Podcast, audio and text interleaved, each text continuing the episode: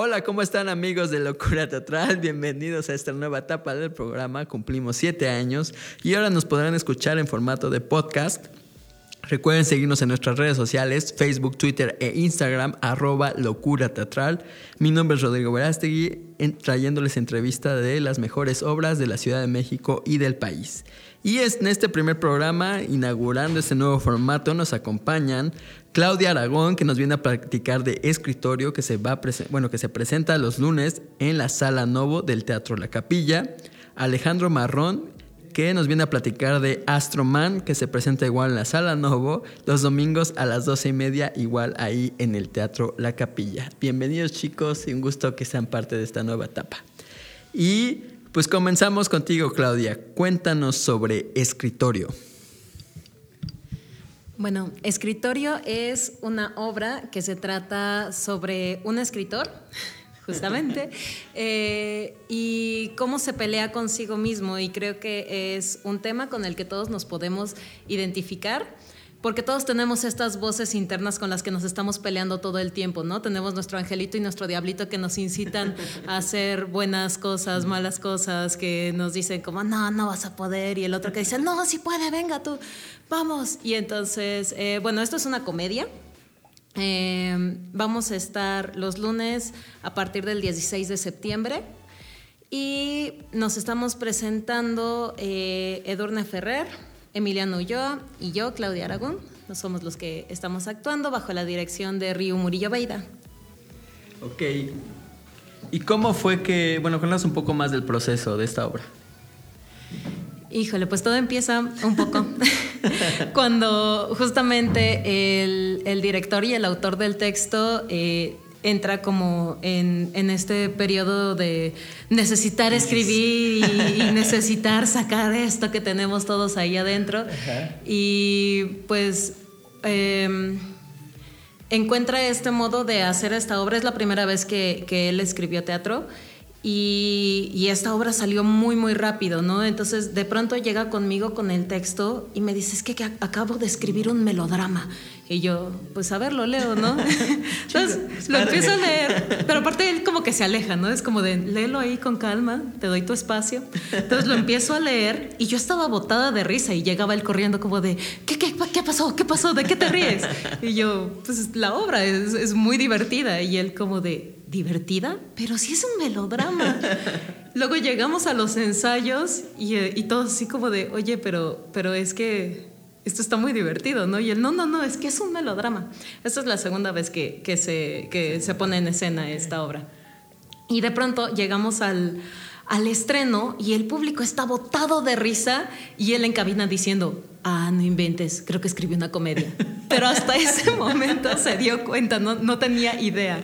Eh, pero sí, ha sido un proceso muy divertido. Eh, trabajar con, con, Emiliano y con Edurne también ha sido abrirle... Eh, las puertas al proyecto de una manera que no habíamos visto, ¿no? Ha sido un trabajo eh, conjunto, el director nos ha permitido aportar mucho al proyecto, no es como que él haya tenido una visión clara y cerrada de, esto, sino que nos ha permitido crear mucho y entonces pues el proyecto ha ido creciendo y este y pues estamos ahora a ver a ver qué piensa el público ahora que nos vea. Cuéntanos un poco más de tu personaje. Mi personaje es Carmen que mm, es justamente esta parte destructiva de la personalidad de Beto, que es nuestro escritor. Eh, entonces Beto está intentando escribir esta obra de teatro y tiene a estas dos voces. Eh, una es Carmen, que soy yo. Y Carmen es esta voz que tenemos ahí atrás que todo el tiempo está diciendo, híjole, ¿en serio vas a hacer eso? bueno, pues, pues, pues, bueno, cada quien, ¿no? Eh, y, que de pronto nos cuesta trabajo lidiar con ella, ¿no? Pero justamente tengo eh, mi equilibrio en el personaje de Durne, su personaje es Romina, y Romina es la versión imaginada de una actriz a la que nuestro escritor admira muchísimo. Entonces, él ve a esta actriz en la vida real y su versión creativa, su musa, toma la forma de Romina Cruz.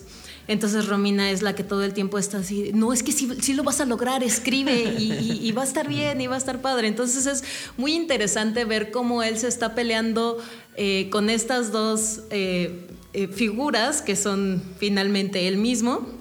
Y también como estas figuras se van peleando entre ellas, ¿no? Porque pues de pronto Híjole, sí, es que la mente humana es muy divertida a veces.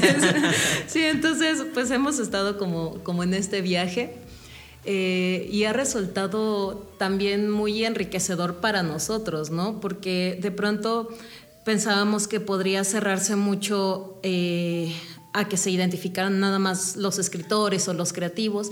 Y, realmente no, ¿no? Sino que es algo que nos pasa a todos. Todos llegamos a sentirnos frustrados, todos llegamos a, estar un poco hartos de lo que estamos haciendo y luego esta, esta otra voz que te dice, no, pero, pero si lo estás haciendo bien y está padre, ¿no? Entonces creemos que es una obra que le va a divertir a todos, que todos se pueden sentir identificados y que finalmente pues se van a ir a pasar un muy buen rato ahí al teatro. Claro. Y ¿Y qué, ¿Y qué te dejó, bueno, qué te ha dejado a ti de manera personal todo, todo este proceso?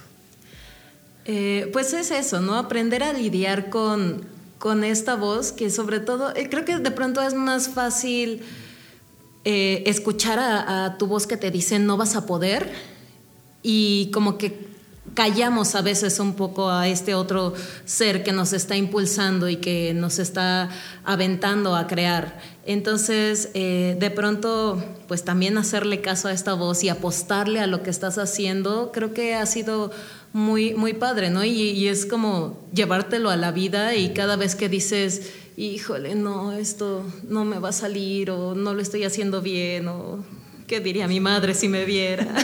este, no, eh, pues justamente es levantarte y decir como, pero, pero pues está padre, ¿no? Entonces sí vamos a hacerlo y pues si la regamos, la vamos a regar bien y bonito. Entonces, em, pues sí, es eso, aventarle y apostarle también a los proyectos que uno tiene.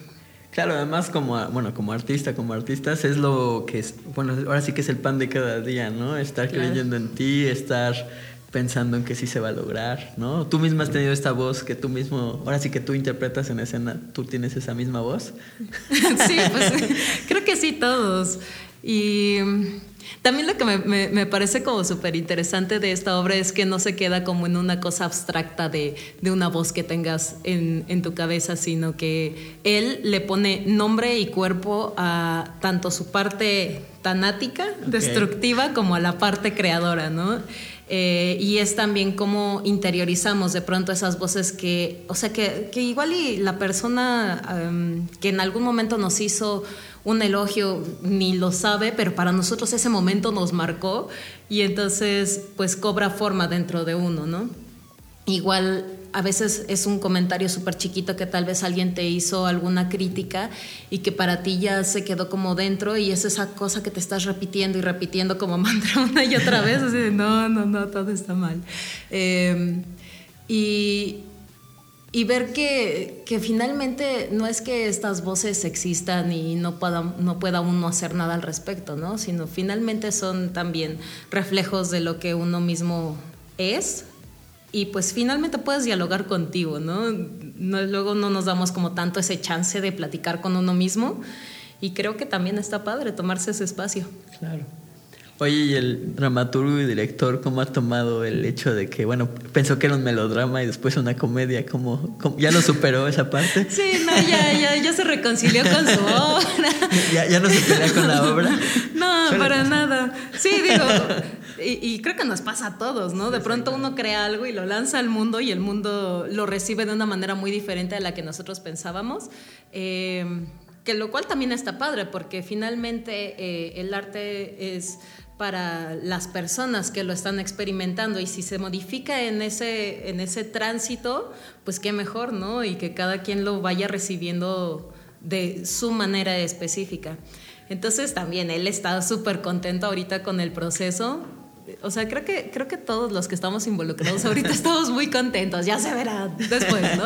Pero, pero no, es, es, una obra que, pues, que ha tenido mucho amor, muchas risas, o sea, todos los ensayos nos estamos botando de risa, pero que también se ha vuelto muy profunda, también se han armado así súper discusiones en en, la mesa de, no, no, no, es que yo creo que el personaje está diciendo esto porque está pensando en tal y entonces eh, si su yo imaginario le está diciendo tal es porque él está pensando y entonces nos empezamos a hacer unas bolas con la mente humana.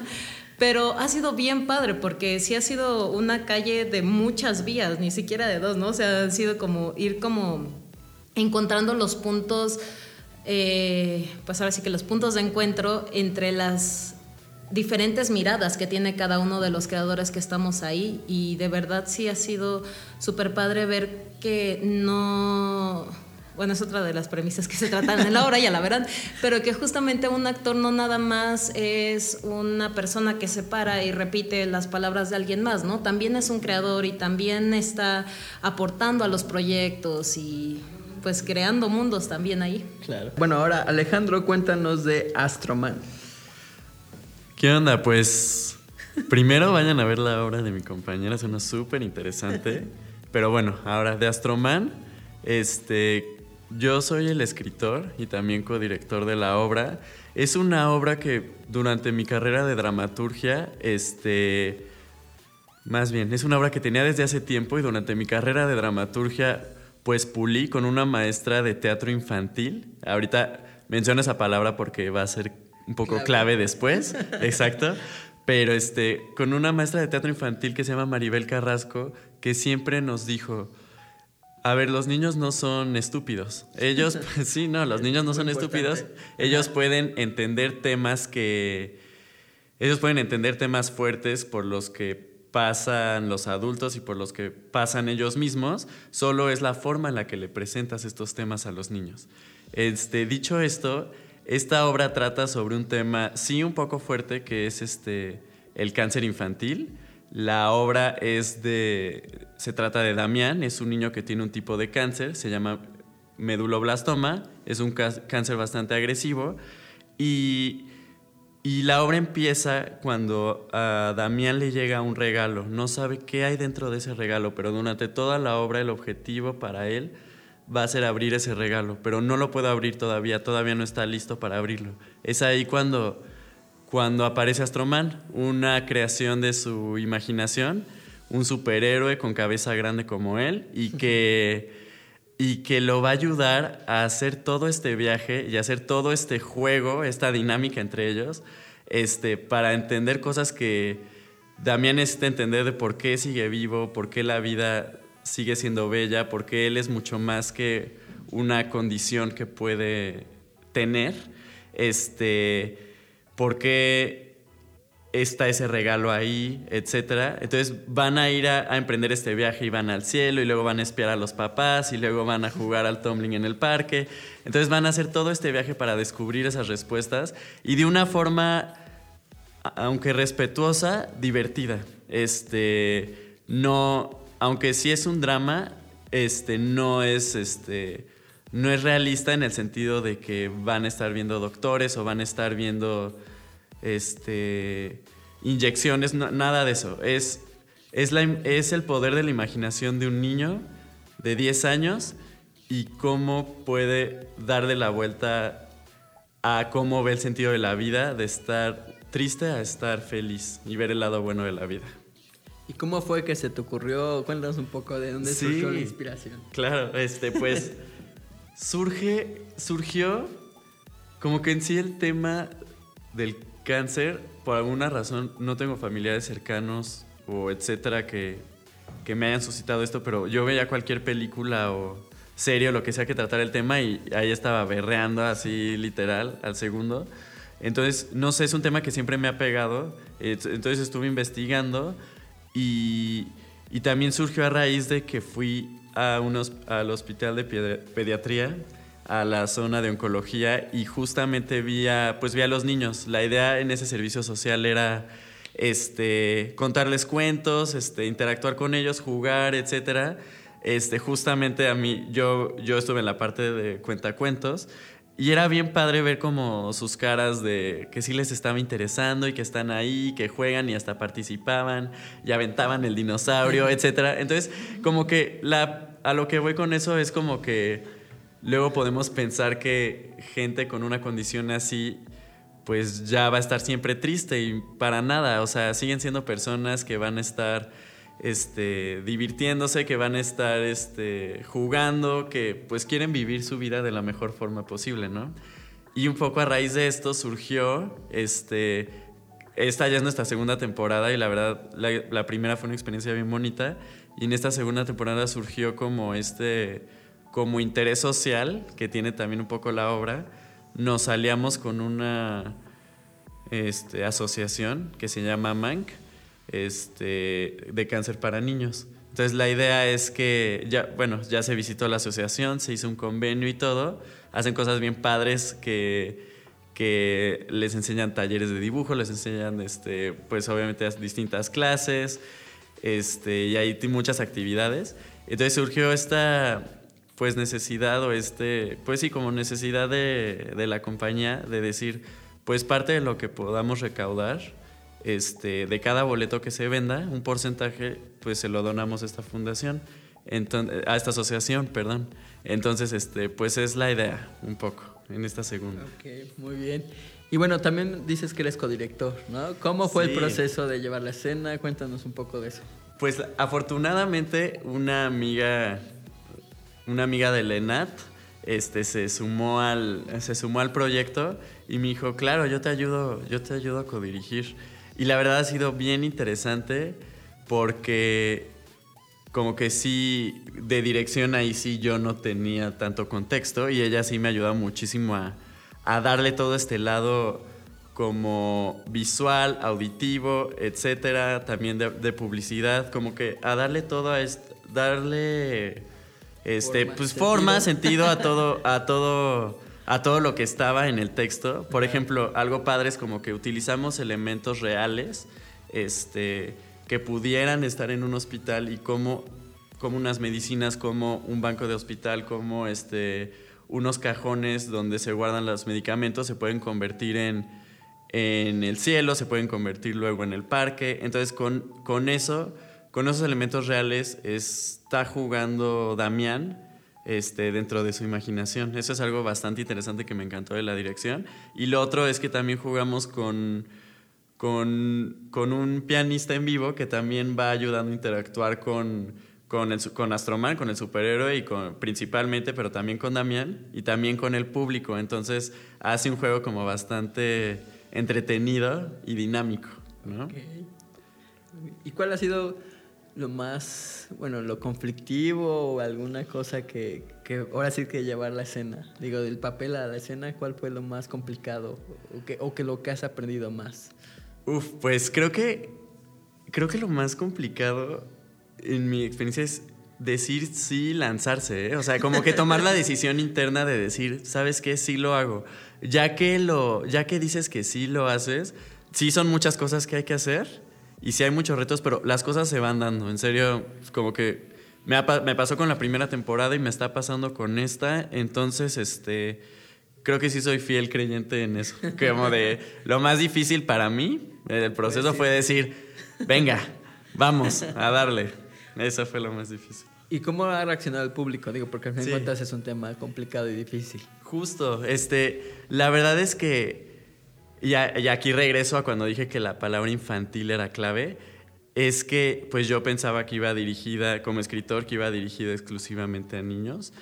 Y la reacción de los adultos ha sido padrísima, porque aunque no sufras una condición similar, lo que finalmente quiere decir la obra o lo que descubrí con lo que el público reaccionó es que hay que ver la forma de darle otra cara a la vida, de ver el lado positivo, siempre un poco, un poco lo que mencionaban acá de tenemos estas voces internas, pues que gane esa voz interna que te diga, la vida está chida, este, siempre puedo dar lo mejor de mí.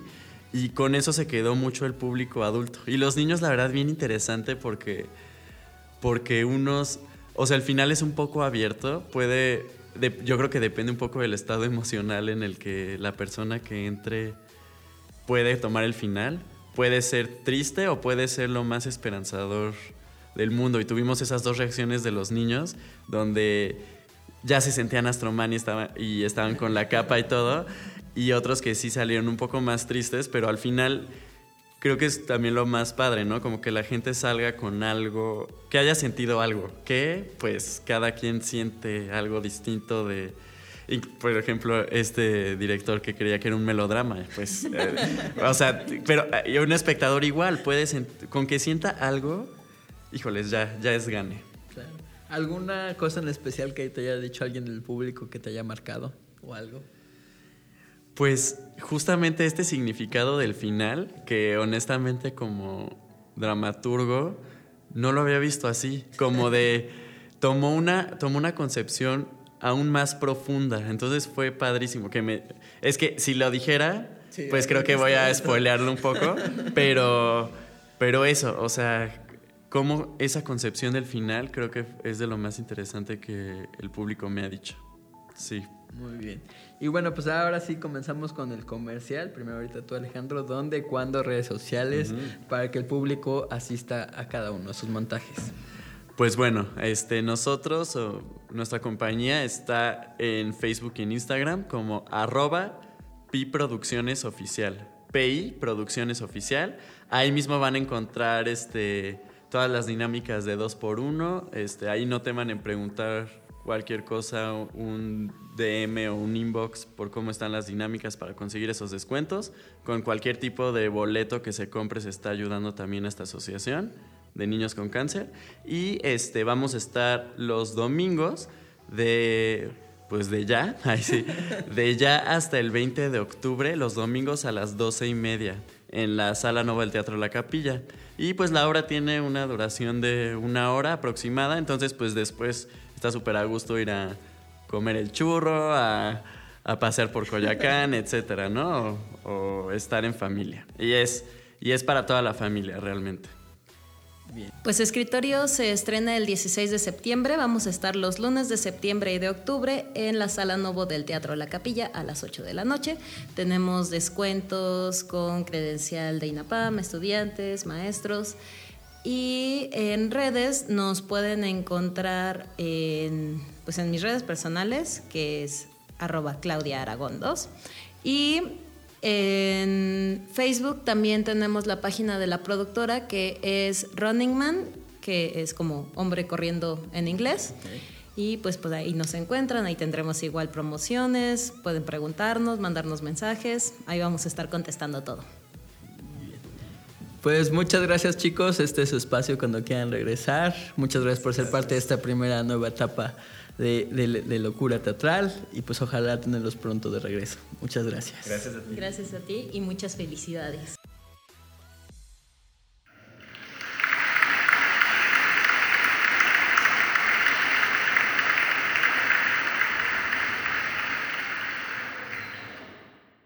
Pues ya estamos de regreso amigos y ya estamos en esta segunda parte del programa y nos acompañan Andrea Mesa, que es adaptadora y directora de Los Insoportables de Molière, que está los viernes en la Sala Novo, y Edgar Sol y Ana Marcela, que nos viene a platicar de Inadaptada Social, que se estrena los sábados en el Teatro La Capilla. Y comenzamos con Andrea. Cuéntanos, Andrea, sobre Los Insoportables. Bueno, pues Los Insoportables Em, presenta la indolencia de nuestra sociedad, presentando a un hombre que se queja de todo, de absolutamente todas las personas que lo rodean, de todas las situaciones que lo rodean. Para él todo está mal, menos él. Ok. Y bueno, realmente este texto se llama Los Importunos, es de Molière, y esta es la primera vez que nosotros como compañía dedicada a Molière nos metimos un poco más a partir de la dramaturgia para trabajar la comedia. Okay. ¿Por qué, bueno, por qué hicieron esta adaptación o de dónde surgió? Pues sobre todo por las situaciones. Es decir, en el texto original está Erasto eh, que quiere encontrarse con su amada Orfisa y por una u otra razón ella llega tarde o no llega o va retrasada o salió, o sea, va con otras personas, menos con él, y mientras lo, lo abordan personas insoportables a él, muy desagradables. Lo único que nosotros hicimos fue, además de trabajar con el lenguaje, eh, cambiar un poco ahí qué tipo de insoportables son a los que se encuentra Erasto. Ok, ¿y qué tipos de insoportables se encuentran? Bueno, pues vamos a encontrar a un apostador empedernido, vamos a encontrar a uno que se cree el mejor escritor del mundo, vamos a encontrar a um, un cantante, ¿no? que cree que maneja todos los instrumentos también del mundo, además de, de cantar y cantar sobre todas las situaciones posibles. Vamos a encontrar a un bailarín también que quiere todo el tiempo estar bailando. Eh, y bueno, el más importante que se encuentra Erasto es su suegro. Justamente su suegro. sí. Oye, bueno, cuéntanos un poco más. ¿Por qué hacer una compañía dedicada a Molière? ¿Por qué, ¿Por qué este interés en este personaje, en este autor en especial?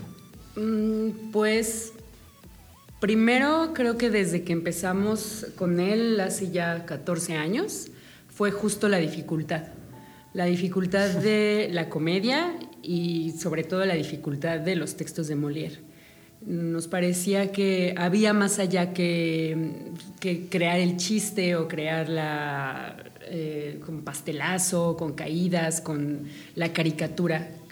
Nos parece que a partir de eso fue que dijimos, hay más, hay más aquí en Molière, en la comedia, en los personajes, el carácter, las situaciones, y nos quedamos muy metidos ahí, justo como cada texto trabaja esas situaciones complicadas de abordar, pues, para el público.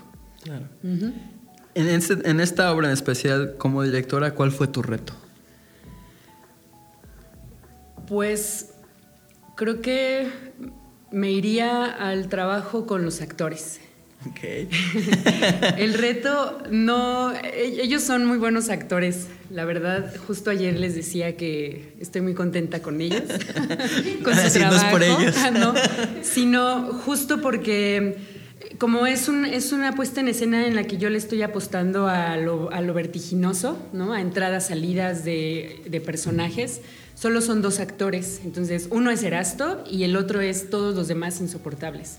Entonces, desde ahí, pues en esto de entrar, salir y eh, apabullar a Erasto con, tantas, con tantos momentos desagradables, la idea era que no se perdiera la situación que está sufriendo Erasto con todos los demás, ¿no? que no se perdiera eso y su carácter. Por eso creo que ese sería mi reto, el trabajo con ellos y que no solamente fuera la rapidez y ya estuvo el chiste y ya, ¿no? sino que no se perdieran las situaciones. Claro. ¿Por qué crees que sea importante retomar los textos, bueno, aún con adaptaciones de Molière? O sea, ¿qué nos dicen en nuestra actualidad, a pesar de ser escritos pues, ya hace cierto tiempo? Pues justo eh, Molière siempre está, siempre, más bien en sus textos, escribió eh, muchas situaciones en relación al carácter del ser humano. Y creo que eso es lo que mantenemos en la actualidad, ¿no? Aunque hay diferentes circunstancias que nos rodean, al final nuestras reacciones emocionales, nuestros eh, conflictos en, pues en la mente tienen mucho que ver con la actualidad, ¿no? Entonces, pues para empezar, este texto que habla de el conformismo, la indolencia, el hartazgo de... Y, y también, claro, nuestro sentirnos superiores a todos los demás. Creo que también sobre todo como mexicanos eso nos, nos pega mucho, ¿no? Todos son malísimos y ignorantes y pesadísimos menos nosotros. ¿No? ¿Y por qué crees que sea así o por qué tengamos esta, esta situación, ahorita que lo mencionas como mexicanos? Mm, pues creo que también son barreras para aceptar dónde están nuestras carencias. Claro de cuestionarnos por qué. Sobre todo, una de las preguntas que nosotros nos hacemos es, ¿por qué culpamos a los demás de lo que somos o de lo que no podemos ser? ¿no? Y, no nos preguntamos a nosotros mismos. Ok, muy bien.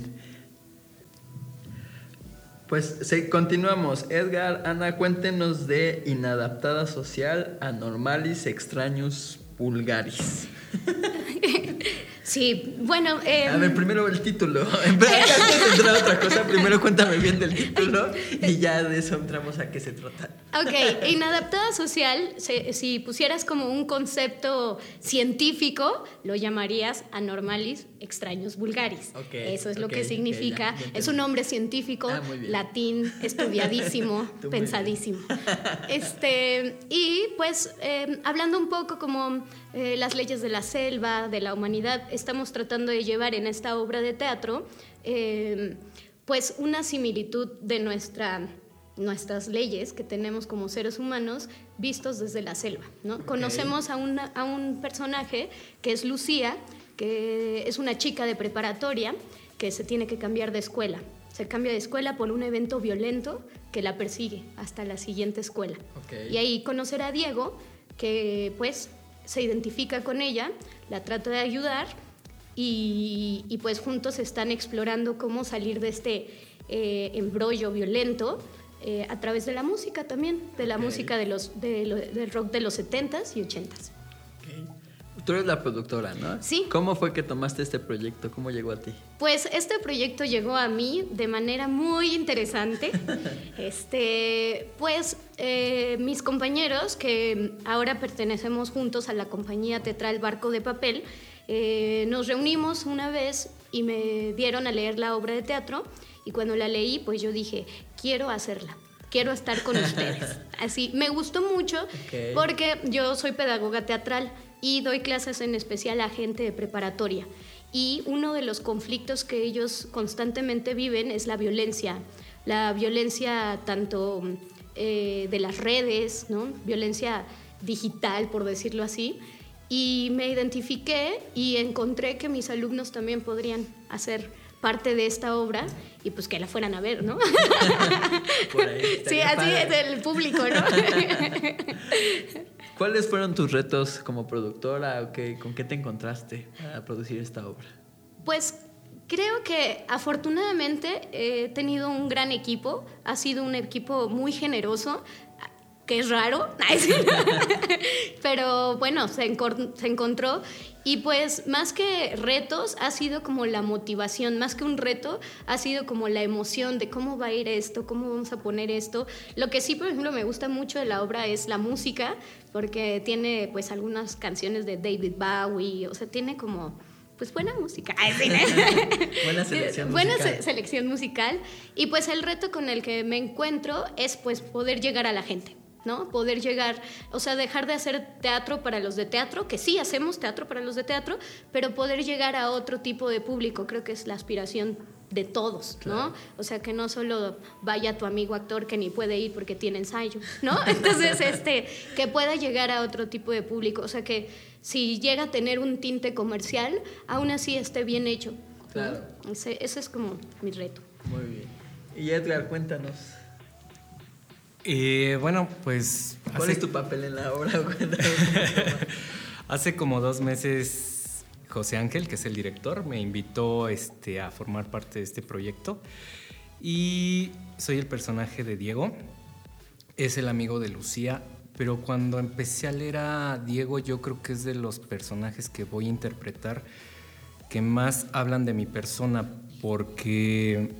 Mm, yo sí fui un estudiante, justamente hablaba eh, afuera, soy un estudiante que sufrió violencia, pero también hizo violencia. Entonces, me, atrapó, o sea, de verdad, fue, fue de las obras que desde que las leí dije, órale, qué buen texto. entonces, este, bueno, pues es una historia de amor. Yo considero que es un amor platónico es un amor muy puro. A los 18 años, 17 años, es el amor que, todos conocemos, ¿no? Claro. ¿Qué te ha dejado a nivel personal tu personaje? pues. Pues ha hecho muchas catarsis. A nivel este. a nivel. A nivel de mi persona humano. Ahí sí pasan el número del psicólogo, por favor. No, es que te lo juro que sí es una experiencia un poco. Eh, eh, ¿Cómo decirlo? eh, vaya, no estoy tan separado del personaje, lo entiendo muy bien. Ok. Y eso me ha hecho abordarlo, creo que, creo que también es el primer personaje que puedo decir, soy yo. Ok. Es, es algo de mí, eso que estoy haciendo. Y no, no estoy como tratando de investigar otras cosas, si yo estaría allá, no, no, no. O sea, aquí todas las situaciones las entiendo muy bien. Ok. ¿Y cómo hiciste como para dividir de alguna forma, no? Obviamente como es un personaje que te pega mucho personalmente, para, digamos, dividir entre tú y el personaje. ¿O no lo, o, o cómo Pues, fue el proceso? para No, pues fíjate que yo Eh. sí soy un actor que cree que uno tiene que ponerle carnita, ¿no? O sea, estamos, sí, sí, sí. estamos acá, estamos acá porque, porque realmente debemos estar muy estables psicológicamente. Bueno, eso también. Y yo ya, perdón, ya es hora de su pastilla. Disculpen a todos. Pero, pero sí creo que los actores eh, debemos comprometernos en todos los aspectos, o sea, mentalmente, eh, incluso desde el alma, ¿no? Sé que a veces suena difícil, eh, pero vuelvo a repetir, con este personaje sí lo puedo entender a través de la experiencia y no tanto de lo, de lo intelectual. Obviamente si hago trabajo cuando llego a mi casa para separar un poco y decir, mira, este es Diego, este es Edgar y ya, ¿no? Ahí lo saludo y ya. Sí, claro. ¿Qué le dirías al público que nos está escuchando? ¿Por qué deberían asistir a ver este montaje? ¿O qué es lo que tú, por qué alguna razón que recomendarías en especial? Mira, sobre todo porque creo que el tejido social de México está muy roto.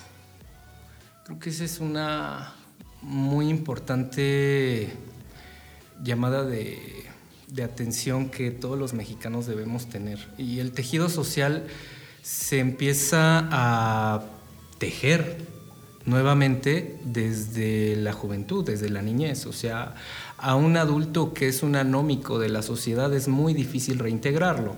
Esa es una realidad. Eh, Creo que por eso es que funciona tan mal nuestros sistemas hasta de readaptación penal, ¿no?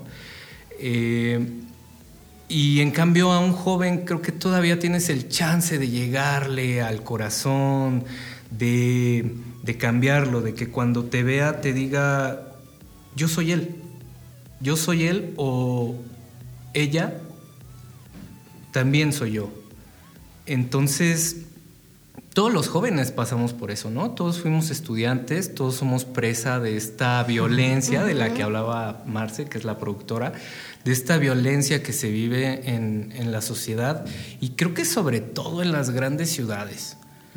Algunas veces yo, antes de hacer esta obra, iba a hacer teatro, por ejemplo, a zonas como Ecatepec, Acuacalco, y sí te encuentras unas cosas bien gachas.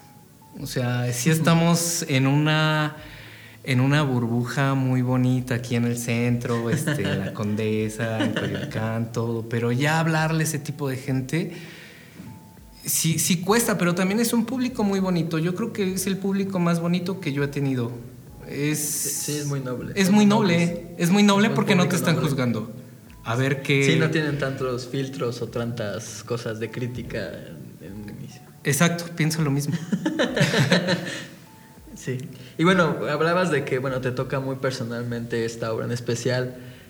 ¿Te ayudó a superar de alguna forma esa parte que tuviste o, o- o lo ves con otra perspectiva ya ahora de adulto? No sé, ¿cómo lo ves? Pues yo creo que fue algo que yo eh, callé mucho tiempo.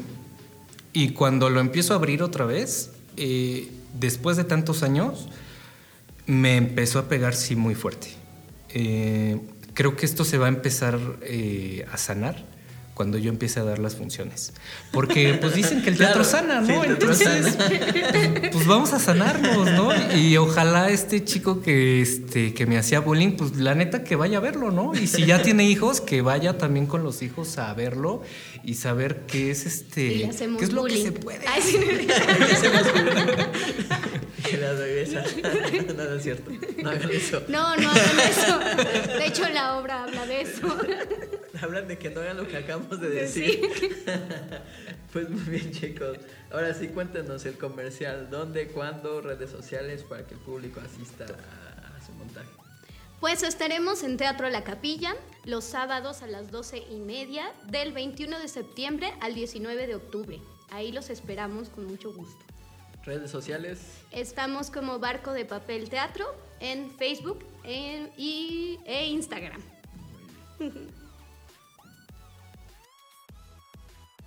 ¿Ya listo?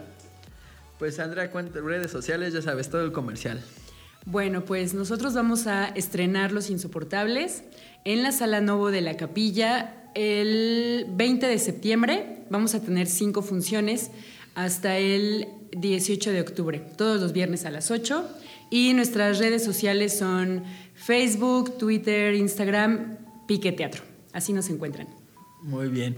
Pues muchas gracias chicos, este es su espacio cuando quieran regresar, siempre serán bienvenidos, bueno ya lo sabes Andrea, que siempre serán bienvenidos.